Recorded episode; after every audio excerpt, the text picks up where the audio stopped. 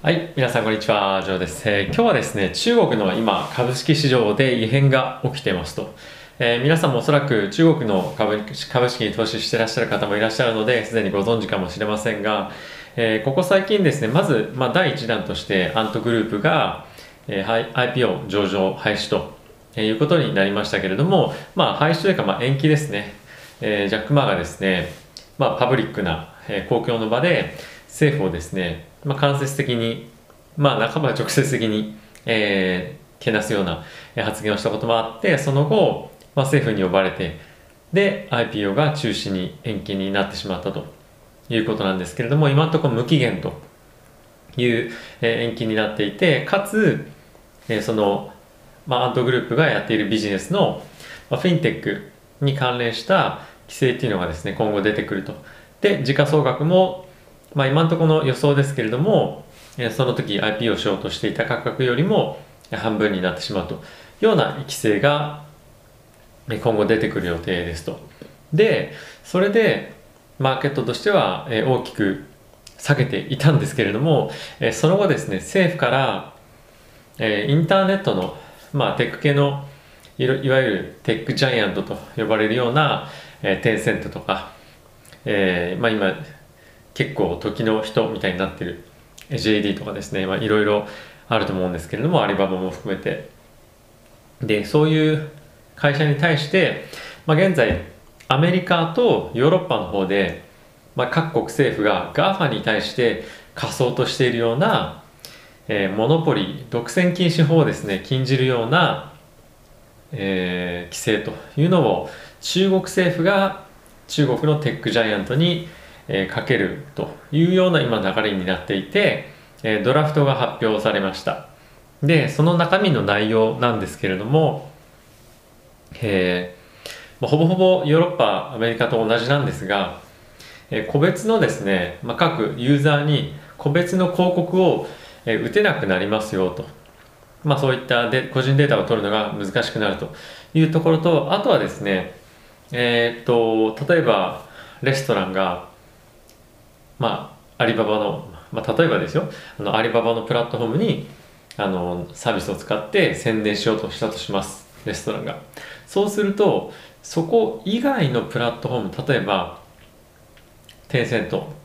もしくは JD.com とかそういった別のサイトでそのレストランの宣伝ができなくなると。いうような今規制をしてるんですね。なのでユーザーにとって非常に不便な、えー決まり規定になっているのでユーザーにとって不利ですよね当然。でこういうことは良くないですね。じゃあやめましょうと。いうような今流れに、えーなってきてるそうです。で政府としては、まあ、僕の、あのーまあ、考えというか、まあ、いろんな人が言ってますけども、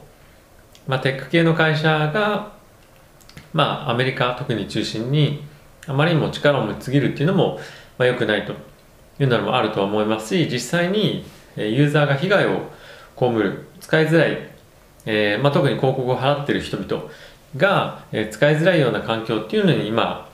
徐々に中国もなってきていると、えーこれまでは、まあ、徐々にというかこれまで非常に、えー自由だったんですよね。中国の、えーインターネット関連のえー企業というのは。自分たちが作ったルールの中でユーザーは、えー動かないといけないと。ただし、まあ、それが結構会社の規模も大きくなってきたこともあるしやはり世界中でそういった規制っていうのが徐々に課され始めてるので中国としてもそういったことに対してやっぱりやっていかなければいけないというようなのが、えー出てきてるそうです。でまあちょっと政治な政治的な、えーなんていうんですか見方とかコメントとかいろいろあるとは思うんですけれども、まあ、一応全体的な流れとしてそういうふうになっていてで、えーここ2日間ぐらいでですね、えーまあ、さっき申し上げたアリババ、えーテンセント、えー JD.com などなどここ最近、えー、マイタンとかそうですかね、えーまあ、そういった銘柄ですね。他どこがあったかな、えー、マイタン、えー、JD.com シャ,、まあ、シャオミもそうなんですけどここの5社でなんと、まあ、約ですね、30兆円ぐらいの時価総額が飛んでます。はい、僕も JD.com、まあ、少し持ってるので結構食らったんですけど、えーまあ、ここ最近アリババずっと持ってて売っといてよかったですね。はい。なので、えー、今後ですね、ちょっと、まあ、短期的にというか、今回のこの案、まあ、案の草案の状態なんですけども、これが、まあ、どのタイミングで、まあ、かつ、どれぐらいの確率で規制として入ってくるかっていうのを、え、今後非常に注目なんじゃないかなと思ってます。で、そういったところがクリアにならない限り、中国のテック系の会社っていうのは、えしばらく株価は落ち落ち込むんじゃないかなと、え、思ってますね結構やっぱり最近はアメリカがコロナとかでですね結構経済が株価が落ち込んでたこともあって、えーまあ、ヘッジという意味で中国の株とかっていうのも買ったらどうかなということで実際実際僕自身も投資をしてたんですけども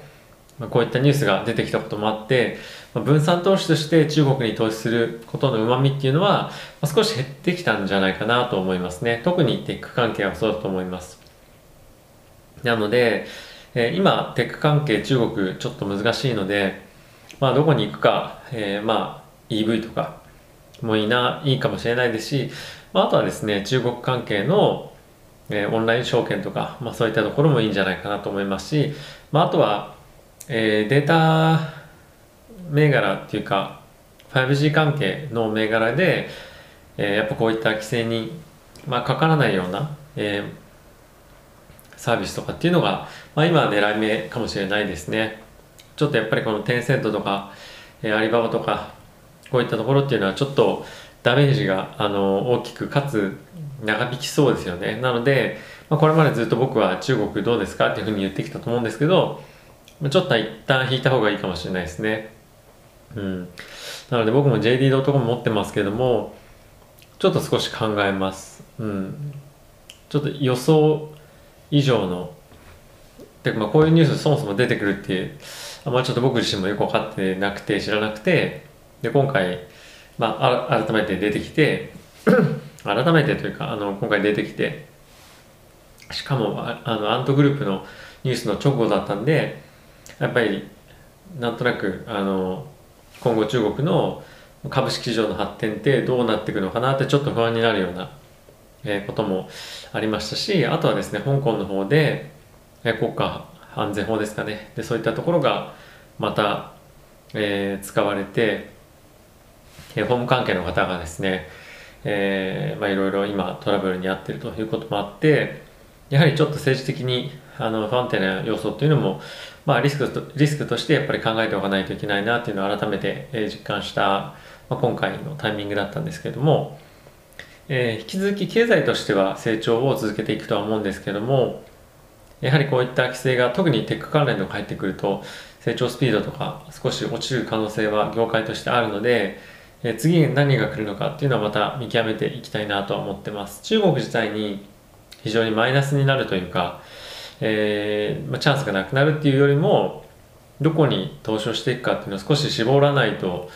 いけないかなと思ってます。前までは国内の内需を取りに行くような株であれば僕は大丈夫かなと思ってたんですけど